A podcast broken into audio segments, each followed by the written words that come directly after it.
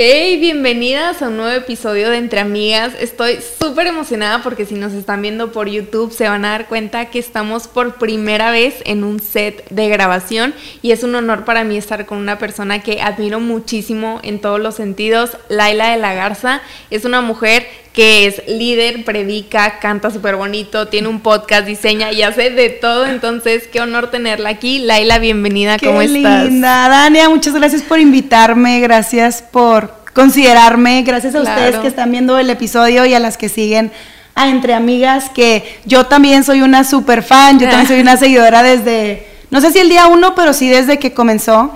Y, y me encanta poder el día de hoy ser una partecita de todo esto, de este proyecto tan grande y que personalmente a mí me ha impactado. Entonces, gracias también a ti por lo que haces porque sumas mucho a nuestra vida. Sí, nombre, gracias por estar. Y la verdad es que eh, desde hace mucho que habíamos dicho, hay que hacer algo y hay que platicar porque siento que yo te veo y eres como esa mujer que digo, hace de todo, ¿cómo le hace? O sea, de verdad que te admiro muchísimo porque creo que has sabido como que exprimir todos tus dones y talentos y ponerlos al servicio de la iglesia y de las personas. Y me encanta ver eso. Este, me encanta eh, compartir contigo un poquito de cerca, pero tampoco te conozco así como que tu historia, entonces me gustaría saber cómo empezaste. Bueno, también que nos platiques qué haces, ¿verdad? Porque yo ya lo dije tal vez muy rápido, pero que nos platiques un poquito más personal. Va, va, va. Pues yo soy Laila de la Garza, un apellido demasiado regio. O sea, apenas ayer conocí a un chavo este que fue a entrenar a mi perro y así de que tú conoces a Obed de la Garza y yo claro, o sea, que es mi sobrino y así de que todo Monterrey somos de la Garza. Entonces, a las primas que me están viendo, a todos de la saludos, saludos. Em, tengo 36 años, tengo 8 años de casada con mi esposo. 11 años amándonos profundamente. y mm, soy de Monterrey, tengo toda mi vida aquí, excepto esos añitos, ya sabes que te vas a estudiar afuera o así.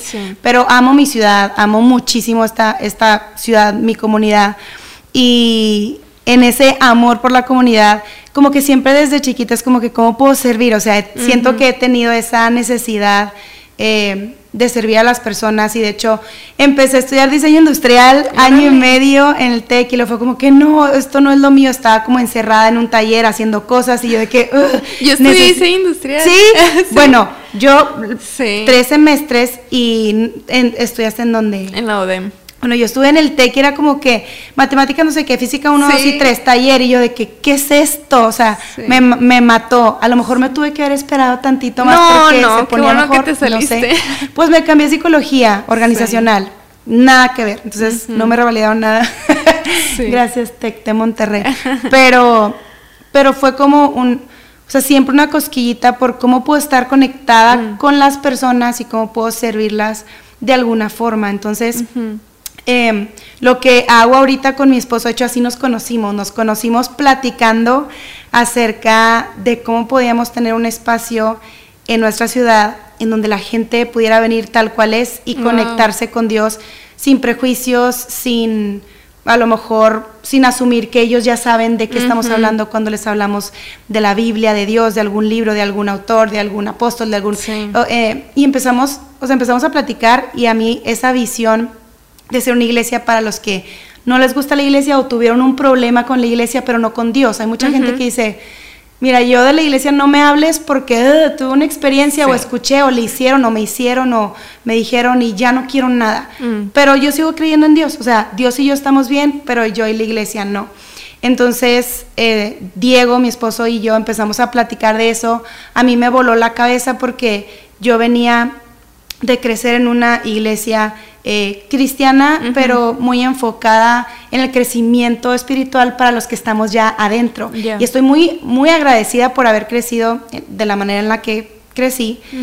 Eh, pero, pero a mí, o sea, hubo algo dentro de mí que fue como ya no puedo volver atrás, o sea, necesito hacer algo. Y fue como si le hubiera dado un propósito a mi existencia que fue más allá de simplemente conocer a Dios y amarlo, sino tengo que hacer todo en mi vida para que otros lo puedan conocer, o sea, lo quiero dar a conocer con todo lo que tengo. Entonces, em, me gradué de psicología organizacional, me fui al seminario en Christ for the Nations en Dallas y estando allá eh, seguimos mi novio, ahora esposo y yo, trabajando para abrir una iglesia como la que te comenté en Monterrey. ¿Él también fue allá? Él estuvo aquí en Monterrey con un grupo pequeño de jóvenes que lo tuvimos todo un año, yo me fui todo un año al seminario, regresé y el siguiente año estuvimos trabajando en la boda, que realmente yo no trabajé tanto en la boda, mi mamá era de que, ¿por qué no te importa tu boda? ¿Por qué estás enfocada en abrir una iglesia? Y yo es que, o sea, sí me importa mi boda, pero es como un evento que va a ser el inicio de algo, pero no es como mi enfoque de mi vida. No es tu final feliz. Ajá, eso era como, pues sí, mi boda, qué padre, ya tengo el vestido, me relajé un chorro.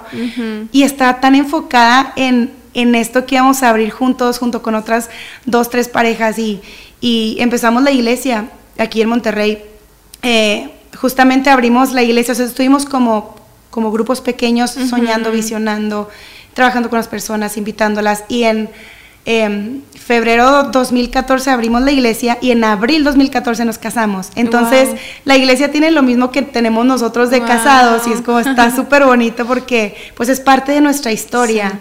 Em, y lo que hago ahorita es, mi esposo es mi jefe, es mm. súper chistoso, pero yo soy la jefa de la casa. Ah.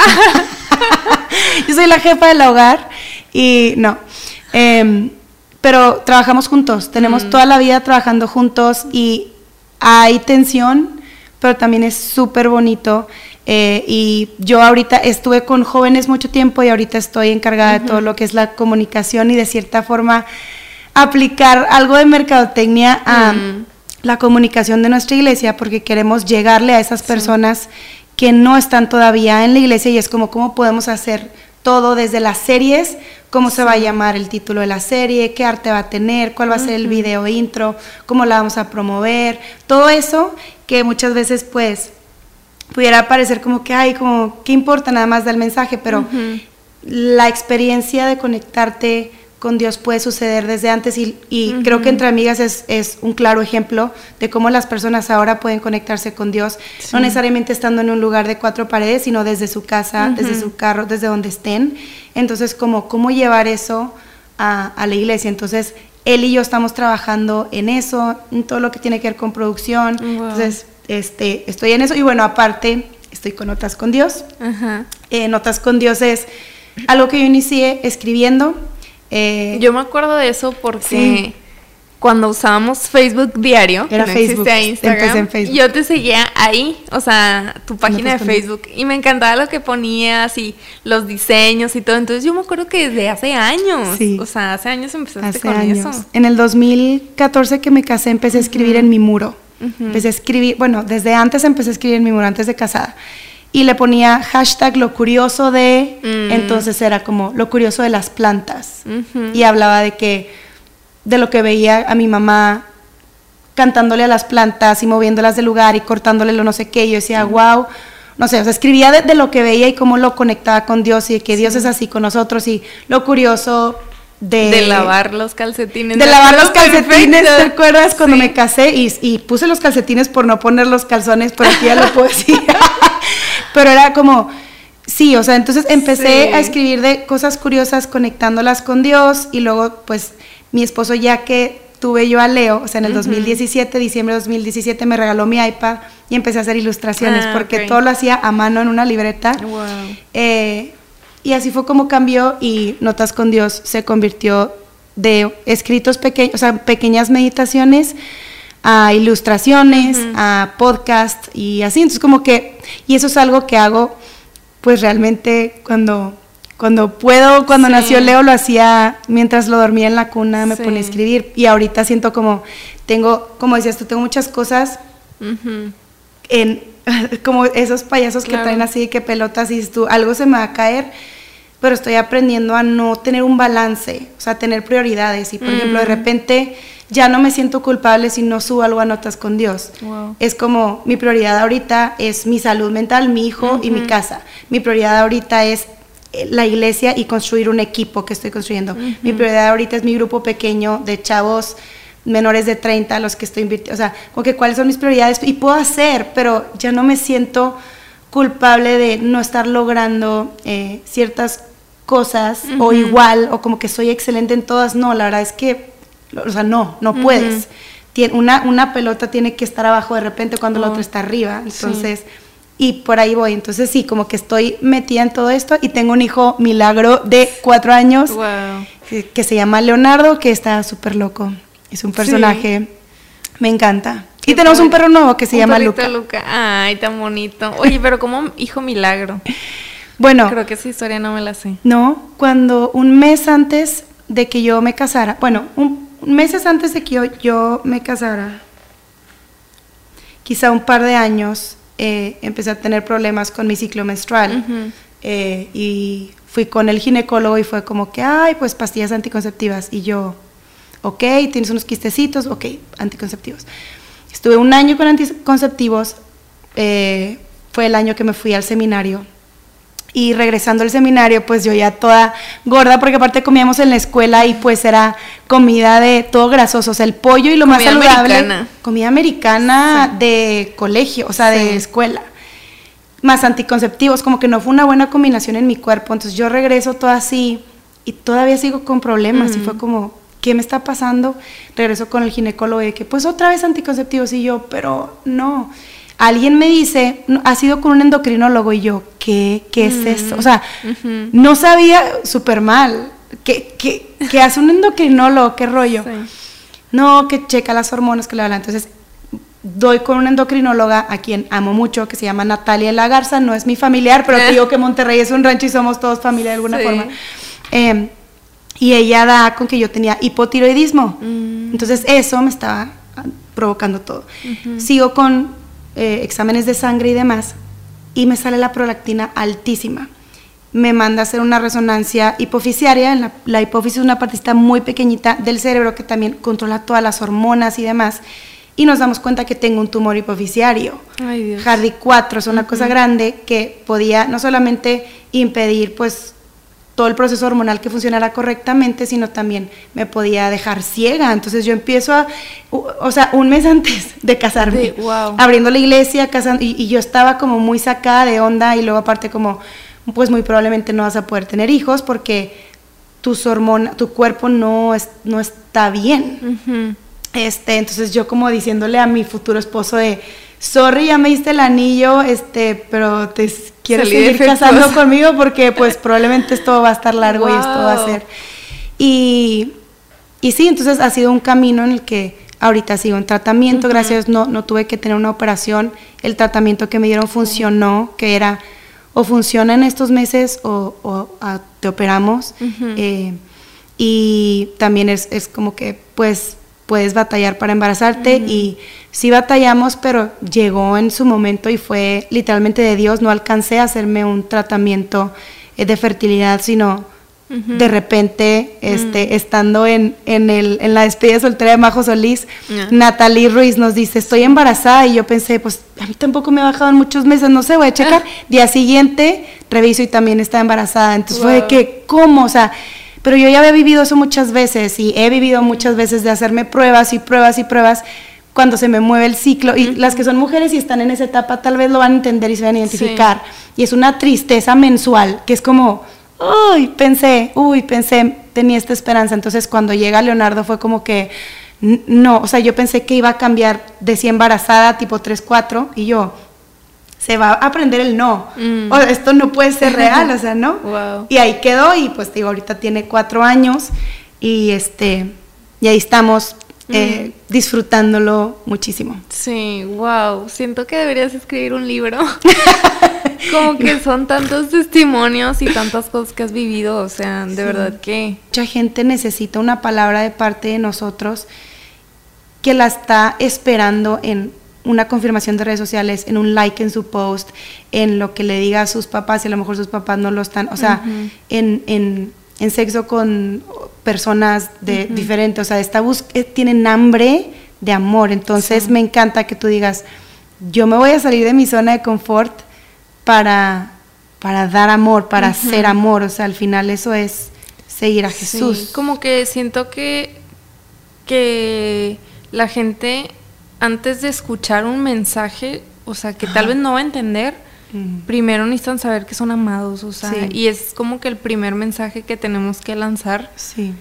Y muchas veces como que decimos, no, pues esta es mi oportunidad, déjame, le predico y le digo todo lo que, no, y es, digo, y a veces sí va a haber momentos así, pero creo que nos apresuramos mucho cuando simplemente lo que ellos necesitan primero es saberse amados, aunque pienses diferente, seamos diferentes, tengamos culturas diferentes y lo que sea que sea diferente, aún así te amo y no es como que yo te puedo ni me interesa cambiarte, o sea, a mí me interesa saber que, que, te, que te sientas amado, ¿no? ni puedo cambiarte. Ni o sea, no es mi tarea y no es mi... Tu rol. Mi rol. Y Santiago, el hermano de Jesús, estaban en un concilio, estaban platicando las personas y estaban hablando de que vamos a prohibirles no sé qué, o la circuncisión, oye, que no coman esto, que no, eh, tipo así. Y me encanta que Santiago se para y dice, ¿sabes qué? Yo creo que no debemos de ponerles obstáculos a las personas que mm. están intentando acercarse a Jesús. Y creo que nuestras vidas y como iglesias debemos aprender a no poner obstáculos a las personas, porque muchas veces son preferencias personales. No es no es lo que Jesús dice, o sea, porque tú ves eh, cómo lo hacía Jesús, cómo veía Jesús, con quién convivía Jesús, cómo cómo le hablaba a una mujer pecadora apenas que acaban de, cachar en el acto, cómo le, o sea, tú ves eso y es como que ese es Jesús y nosotros y muchas veces la iglesia ha sido conocida más por lo que está en contra que a lo que está a favor. Estoy en contra de esto, esto y esto. No debes hacer eso, sí, pero que sí. O sea, ¿cuáles son tus pros? ¿Cuáles son el amor? O sea, si nosotros somos conocidos por el amor y, y, Jesús decía eso, van a ser conocidos eh, si siguen lo que yo les enseñé. Y lo que Jesús enseñó cuando les dice, oye Jesús, ¿cuál es el mandamiento más importante? O sea, lo tratan de triquear ahí de, de que, a ver, de todos estos mandamientos, porque no son los que solo no sabemos nosotros, o sea, en la ley judía era como que mil cosas, entonces, de todos estos, de las más de 600, no sé, ¿qué es el más importante? Y el de que amarás al Señor tu Dios con todo tu corazón, con toda tu alma, con toda tu mente, y a tu prójimo como a ti mismo. Entonces, resume todo en amor. Entonces, y luego dice, y la gente va a saber que ustedes son mis seguidores y son uno, o sea, si estamos unidos y estamos unidos en amor y demostrándole a la gente amor. Y muchas veces entre nosotros mismos hay división, entre las iglesias, si eres católico, si eres cristiano, si eres no sé qué, eh, eh, qué denominación eres, en qué crees, pero tú crees que la salvación se pierde, la salvación, estás predestinado, y empezamos, oye, ¿será verdad este que el arca de Noé, pero no encontraron, y nos vamos por lo lo, que no es central. Entonces, ¿qué pasaría si todos nosotros nos quedamos enfocados en lo central y lo central es la resurrección de Jesús y la persona de Jesús? Eso es lo más importante. Entender que nuestra fe no se basa en un libro, no se basa en algo que alguien inventó acerca de una denominación, esa no es mi fe. Mi fe se basa en un evento y el evento es que Jesús murió y Jesús resucitó. Eso es lo más importante, por eso yo creo en Jesús. Si no sería un gran maestro. Alguien a quien todos podemos admirar, como muchos otros admirables. Pero Jesús, o sea, vas a Israel y vas a, y no está su tumba. Y judíos que aún ni siquiera creen en él como el Mesías, van y te dan el tour y te dicen, sí, o sea, realmente no está aquí. Y de que, ¿por qué no crees? No sé, pero hay algo en mi corazón, claro, su corazón está endurecido, pero pero ellos van y te dicen con lágrimas en los ojos, yo creo que Jesús fue un gran maestro, yo creo que esto es lo que enseñó yo, aquí piso Jesús, o sea, y, en su corazón es como siguen esperando al Mesías. Y nosotros estamos de este lado teniendo tanto en nuestras manos y teniendo, o sea, pudiendo incluso hablar de Jesús aquí en este podcast en YouTube. Y gente está siendo perseguida porque no puede mencionar el nombre de Jesús. Sabes, como que somos muy bendecidos como para perdernos en, lo que no vale la pena y causar división entre nosotros. Y tú eres, quién es mejor, tú a quién sigues, no sé qué, incluso entre entre, se puede decir, celebridades cristianas, de que a ver quién es, o sea, como que, ¿por qué existen celebridades cristianas? O sea, no, no debe existir, es como seguimos a Jesús, Él es nuestro líder, es, o sea, y juntos somos una familia, y, o sea, como, más de eso. Y, creo que esa división entre nosotros es lo que hace que el mundo nos vea y dice, como yo, ¿para qué quiero seguir Sí, como que qué incoherencia, ¿no? Y claro, claro. Y ahorita que mencionabas esta libertad que tenemos, me acordé de una historia que impactó mucho mi corazón, que nos, nos compartieron unos pastores en Torreón cuando estuvimos allí en un evento y nos decían que ellos habían mandado a una misionera, eh, Ligia, una misionera Ligia se llamaba, a Medio Oriente, ¿no? Ella era una señora grande, este, cuarenta y tantos, que nunca se casó. Ella dijo, ¿sabes qué? Yo le dedico mi vida a Dios. Wow, qué padre. Este, y una vez estaba ella en la playa y dice que había una señora musulmana al lado y pues allá la cultura es súper diferente, ¿no? Entonces nada más ella estaba así sentada, Ligia, la misionera, y dice que empieza a tararear la canción de, no más bien empieza a cantar la canción de cuán grande es Dios, ¿no? Y empieza cuán grande. Entonces cuando la musulmana la escucha, empieza a tararearla, como que se la, conocía y, y, eh, eso era lo que podía decir porque, porque dice que con lágrimas en sus ojos dice, no puedo hacer mucho porque mi esposo me está viendo, ¿no? Pero creo en Dios y estoy, estoy luchando con mi fe.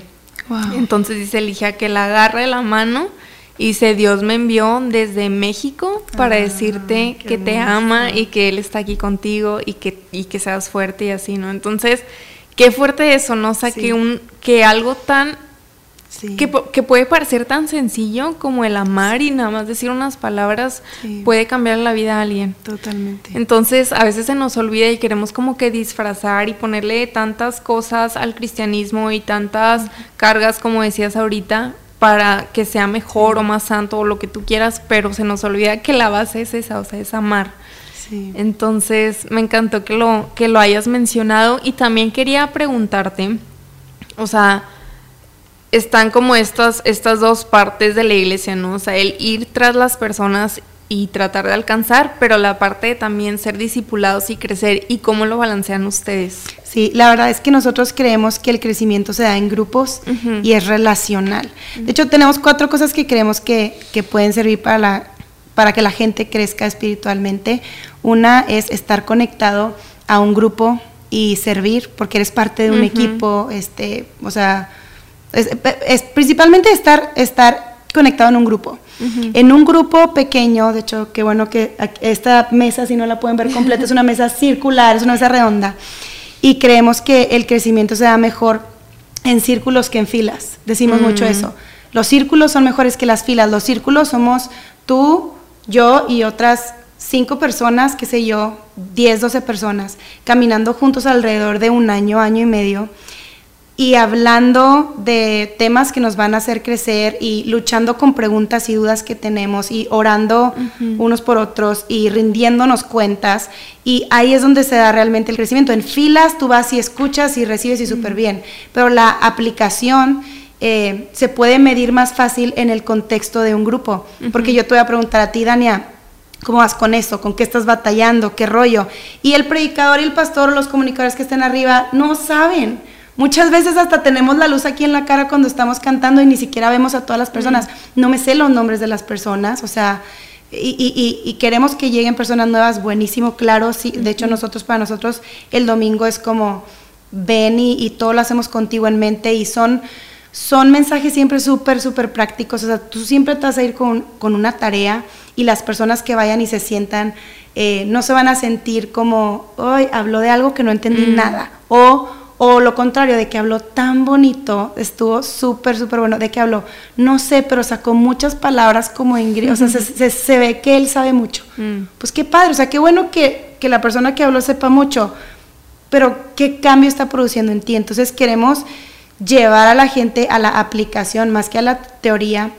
Y en el contexto de grupos se da mucho mejor. De hecho, hay gente que a lo mejor ni siquiera va el domingo a la iglesia, pero sí va a grupos y, se siente cómodo en grupos, o sea, y eso está bien, o sea, es un ambiente de nuestra iglesia. De hecho, desde que están chiquitos, eh, mi hijo, por ejemplo, tiene su mentora y tiene su grupito. Y él va a las once y media con su grupito y con su mentora y se sientan en círculos y tiene su tapete circular y se sientan y ahí hablan y pintan y lo que sea después de que tuvieron su música y tuvieron su, su mensaje. Los chavos, creces eh, en primaria, secundaria, prepa, universidad, van a tener su grupo pequeño, van a tener sus mentores, sus líderes que los estén mm. guiando, que sean Jesús para ellos, que a lo mejor a sus papás no les van a preguntar cosas, a lo mejor van a ir con sus amigos y a lo mejor alguien un poquito más cool que sus papás, que sea mayor que ellos, y queremos que esa persona sea ese mentor para ellos. Entonces la primera es grupos pequeños, la segunda es dar porcentualmente, porque en donde está tu corazón, o sea, es como que por ahí, o sea, ¿dónde está tu corazón? ¿Qué haces con, con tus finanzas? ¿Qué haces con tus recursos? Y, y invitamos a la gente a ser generosa. No solamente en nuestra iglesia, de hecho les decimos, si tú, o sea, yo quiero que tú seas generoso y que experimentes que se siente desprenderte de algo. Si tú no confías aquí, si tú no vienes aquí, si tú no, hazlo en una organización, hazlo en otra iglesia, hazlo en, o sea, hazlo, no importa que no sea aquí. Mm.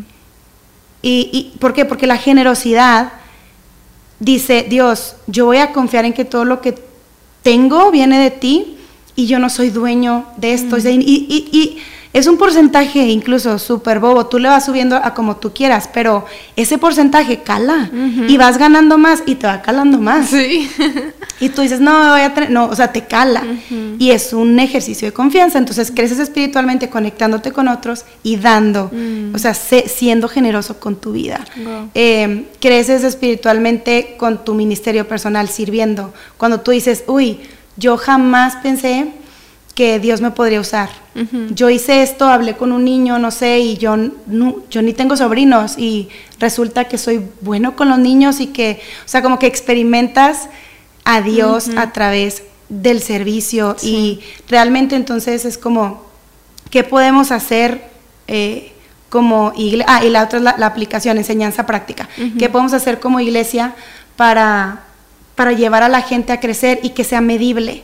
Porque realmente es diferente. nuestra misión es inspirar a las personas a seguir a Jesús, no a creer en Jesús. La mayoría, y aquí en, América Latina, la mayoría cree en Jesús. Pero es diferente ser un fan de Jesús a ser un seguidor de Jesús. Es diferente, muy diferente creer en Jesús que seguirlo. Seguirlo implica compromiso, seguirlo implica, me va a calar, me va a doler porque va en contra, estoy en contra de mi naturaleza tal vez pero el crecimiento siempre es bueno. Y yo me acuerdo, yo crecí muy rápido. Para sexto de primaria estaba de este tamaño, 1.74. Wow. Para sexto de primaria, o sea, ya, o sea, yo ya estaba totalmente fue, fue, fue muy raro. Entonces yo me acuerdo en primaria estar creciendo y me dolían mucho las piernas y me dolía mucho, y yo, yo lloraba y le decía a mi mamá, me duele el cuerpo, me duele mucho, mi mamá, es que estás creciendo. Ya no quiero crecer. o sea, ¿por, ¿por qué me tiene que doler crecer? No está padre. Y muchas veces te encuentras con eso de que, o sea, crecer te duele. Crecer no es fácil, pero es lo mejor porque qué desdichados seríamos si viviéramos una vida que desperdiciamos y que no, o sea, que te quedes igual siempre, toda la vida. ¿No? O sea, qué flojera. Y en, el ámbito espiritual es, es, eso. Y vas a conocer a Dios a través de las historias de otras personas, vas a conocer a Dios a través de entender cómo piensa, qué dice que hay en su corazón y aplicarlo. Y en la aplicación está la diferencia. Vas a conocer a Dios al dar generosamente, vas a conocer a Dios al servir a otras personas porque vas a dejar de pensar en ti todo el tiempo y vas a pensar en el otro.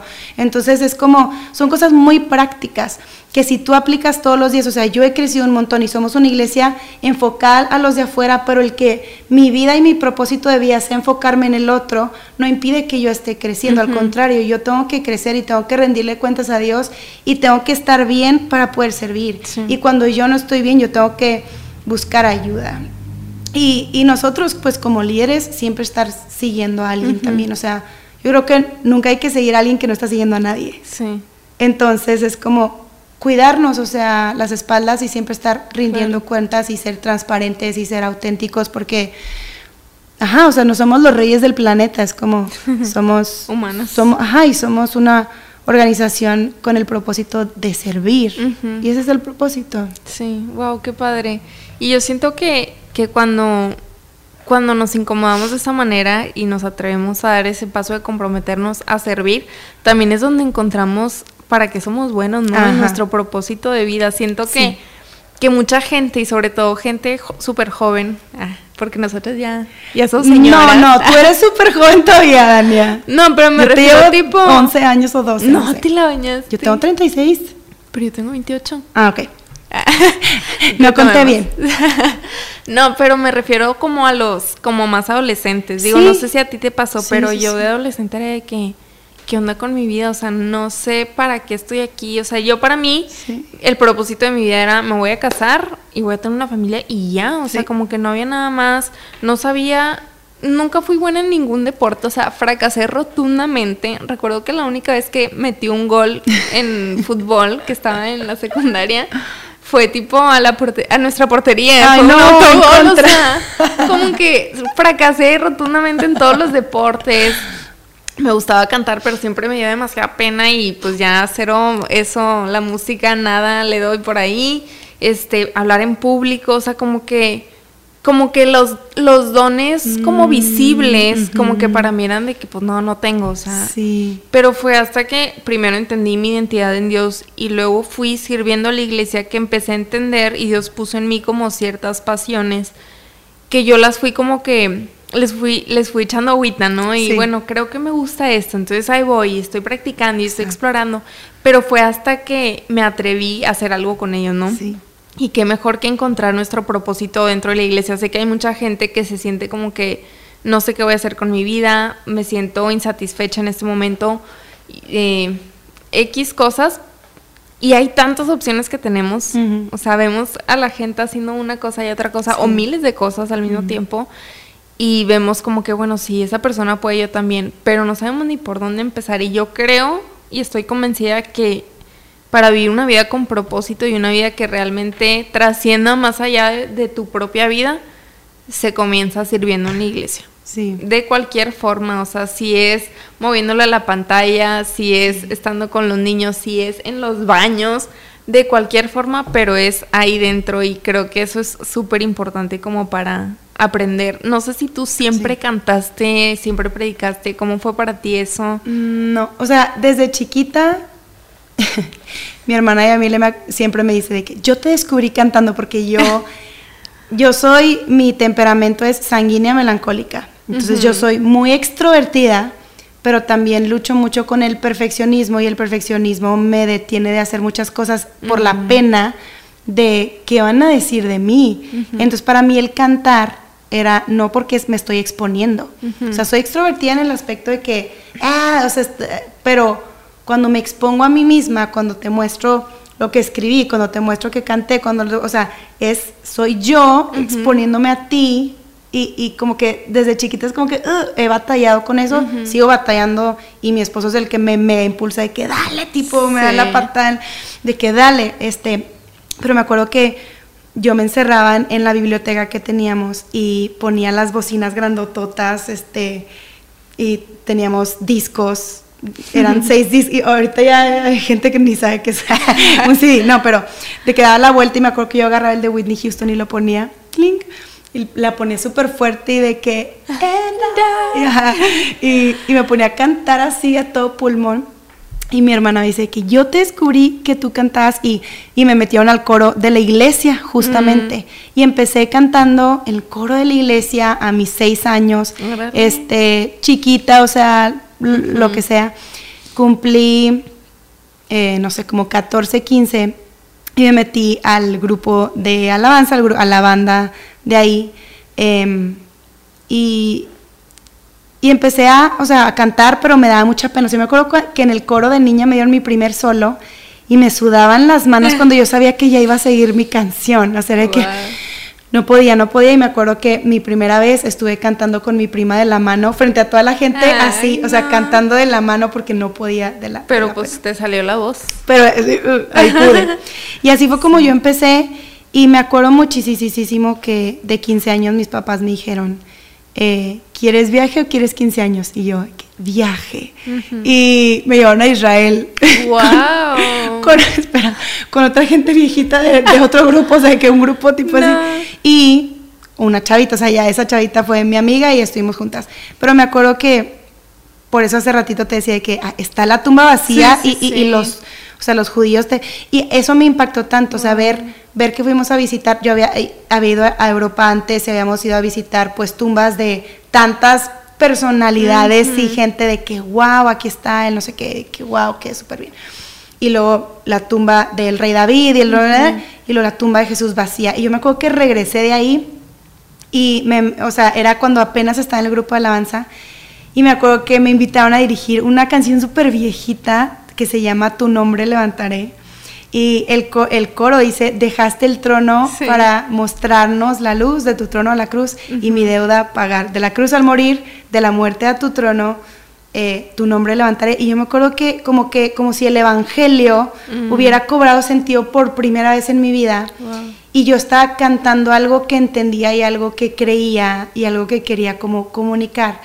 Y mi forma de, o mi propósito tal vez de cantar ya no fue un me gusta cantar, lo disfruto, a un es un mensaje que quiero comunicar. Wow, qué Entonces es muy diferente. y, y, por eso, por ejemplo, hay karaoke, sí, a mí no, o sea, no me vas a ver tanto de que yo soy la del karaoke en las fiestas, no. Como que, y no está mal para nada, o sea, está súper bien, si de repente, claro, voy a cantar, pero no es como un me gusta cantar porque me gusta y creo que soy buena, o sea, sino siento que encontró un propósito muy especial que ocurre también cuando estoy dirigiendo la alabanza, que es como interceder. O sea, en ese momento yo salgo más cansada cuando estoy dirigiendo la alabanza que cuando predico, porque es como que si estoy intercediendo por las personas en ese momento, porque siento que me coloco en un, con humildad, pero en un lugar de autoridad de parte de Dios para interceder por las personas a través de, la alabanza. Entonces, he estado recorriendo de los 15, ahorita mis 36, un camino largo en esto para entender que se trata de, esto, o sea, de levantar el nombre de Jesús y no se trata de mí y de mis sentimientos y de mis emociones y de que yo siento bonito cuando canto y de que me gusta, porque sí, sí, o sea, sí es cierto, pero como que tiene un propósito más profundo que tiene que ver con, con Dios y los otros. Entonces como que ha sido un caminar de de ups and downs y de ir a mil iglesias, y, o sea, no mil iglesias, pero a varias, experimentar varias cosas y de que me sentaron en una iglesia porque no conocían mi corazón y mi real propósito. O sea, que sabes de que de, de todo, o sea, experimenté de todo, de que llegué igual a otra iglesia sin que nadie supiera que cantaba, yo igual de que acomodando sillas, y, o sea, ¿en qué puedo servir? Como que qué puedo hacer y me metí con niños y empecé.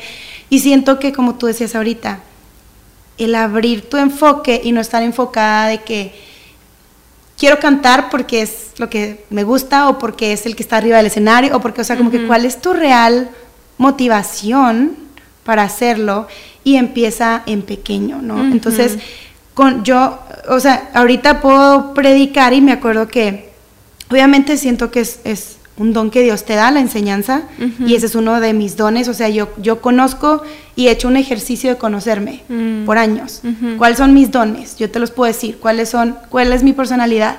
¿Cuál es, ahorita me metí al curso de negra, o sea, con que quiero seguir conociéndome, ¿cuáles son mis debilidades? O sea, y en qué necesito trabajar, pero también cuáles son mis fortalezas. Entonces, de chiquita empecé enseñándole a niños, o sea, en la escuela dominical. Era una chavita de secundaria enseñándole a niños más chiquitos. Entonces, como que siento que si tú tienes una cosquillita, sirve en donde se pueda, toca puertas y experimentalo, ¿no? O sea, no, no te frustres porque no estás ahí. Sí. O sea, empieza en cortito, empieza en pequeño. O sea, siento que fueron experiencias de vida que, que se suman y que es como que, wow, Dios me ha traído a este lugar.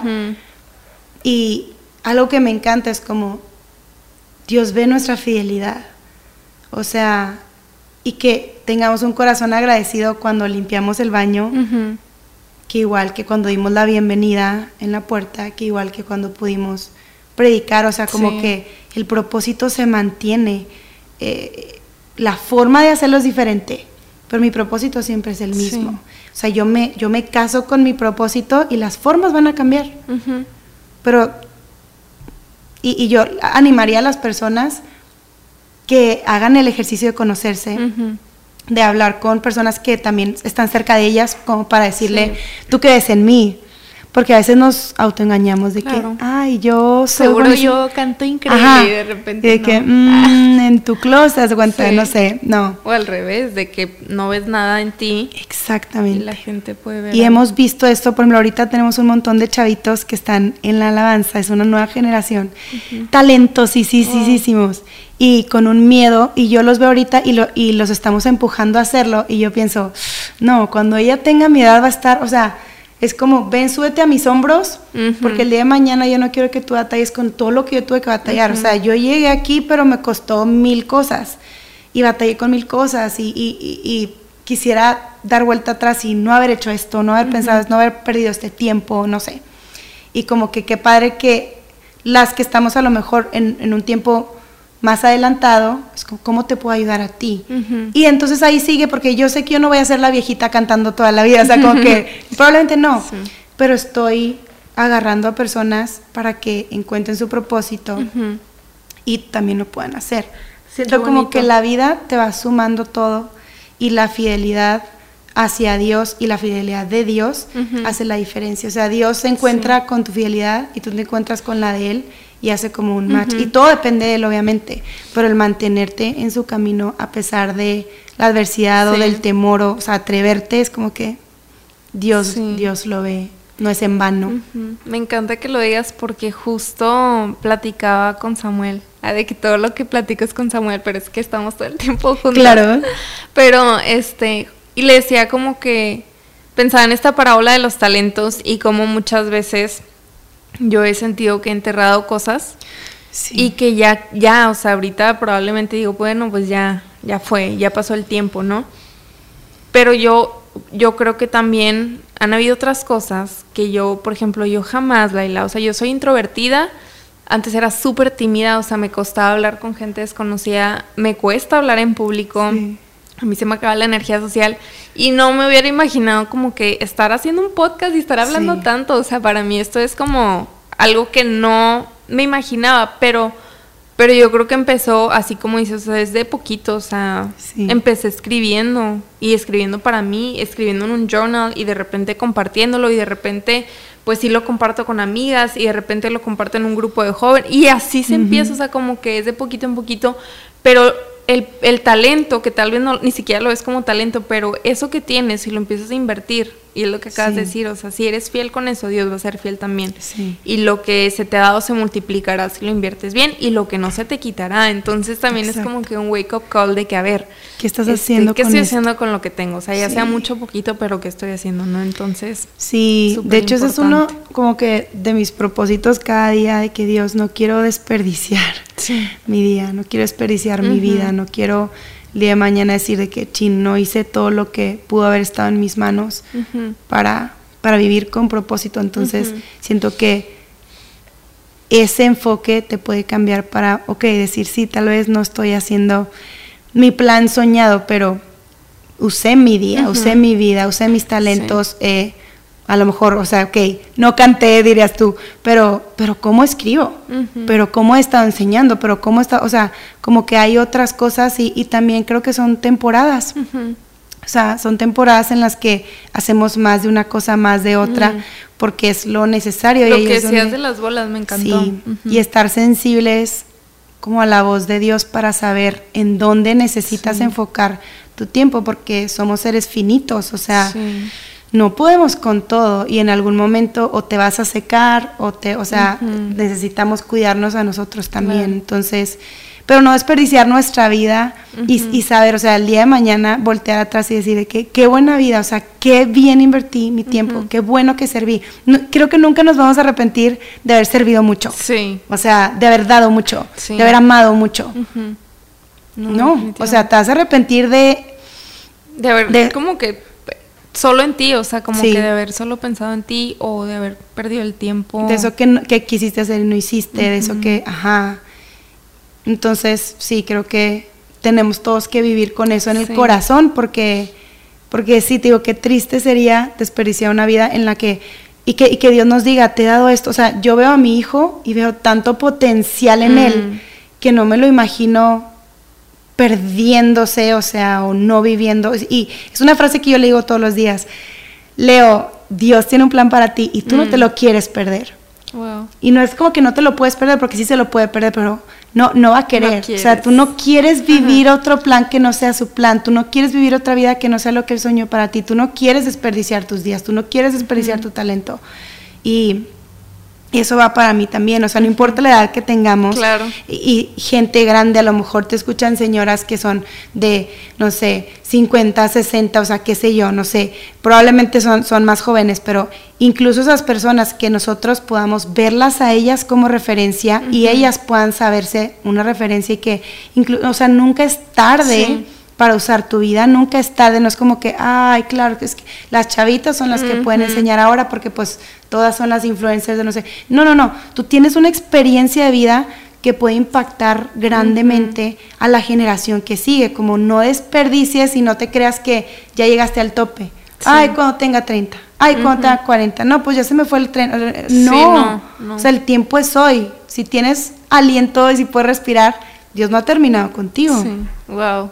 Wow, me encanta. Siento que este episodio ha sido de mis favoritos y me ha llenado mucho como que de quiero hacer algo, o sea, así con mucha energía y muchas ganas y, y de verdad que todo lo que hablamos creo que nos va a retar muchísimo y nos deja pensando muchísimo también, como que a ver dónde estoy, qué estoy haciendo y cómo estoy sirviendo y amando a la gente y tus talentos y todo, de verdad que me ha encantado este episodio, pero bueno, ya tenemos que cerrarlo porque si no aquí se nos va la plática. No, claro. Mil horas, pero antes también quería decirles que, que ahorita con lo que decías de esta comunidad en círculo, justo abrimos una comunidad eh, de Patreon, que es una comunidad online, y yo sé que es diferente y obviamente está bien padre tenernos en carne y hueso, ¿verdad? Pero a veces no siempre se puede, no, siempre tenemos eso, entonces, este, ahorita está muy padre porque ya somos cada vez un poquito más de chavas y la idea es como juntarnos mensualmente y un día el sueño es poder juntarnos presencialmente, este, que se vengan a Monterrey o juntarnos en cualquier parte, pero, pero es la idea y seguir creciendo. Cancún, vámonos, no, sí, la verdad es que estoy bien contenta y, estoy segura que, vamos a crecer juntas muy padre y vamos a ser muy retas, entonces si se quieren unir, pues pueden ver la información en la liga del perfil de Instagram. Y bueno, Laila, antes de que nos despidamos, cuéntanos cuáles son tus redes para que te sigan y sigan, eh, sí, sigan siguiendo tu mensaje. Vamos a seguir siguiéndonos. arroba Laila de la Garza, Laila con Y y arroba notas con Dios. Me disculpo porque no estoy subiendo mucho a Notas con Dios últimamente. Te digo que entre mis prioridades estoy así y estoy aprendiendo a vivir con eso. Entonces, si me siguen y ven que subo una cosa, de repente muchas y luego nada, es de que tenganme paciencia. Este, pero sí, la isla de la Garza y Notas con Dios, ahí estamos. Eh, la iglesia se llama Vidaín y por ahí nos pueden encontrar también lo que estamos haciendo como familia. Increíble. Pues bueno, muchísimas gracias chicas por acompañarnos a otro episodio. Espero que les haya gustado y lo hayan disfrutado mucho. También recuerden darle like y ratear ahí en Spotify. Yo soy una, ya otra vez, soy señora ya, no sé cómo se hace eso, pero seguro ustedes sí saben. Entonces ahí pónganle cinco estrellitas para que más gente lo pueda alcanzar y todo. Pero bueno, les mando un abrazo y nos vemos a la próxima.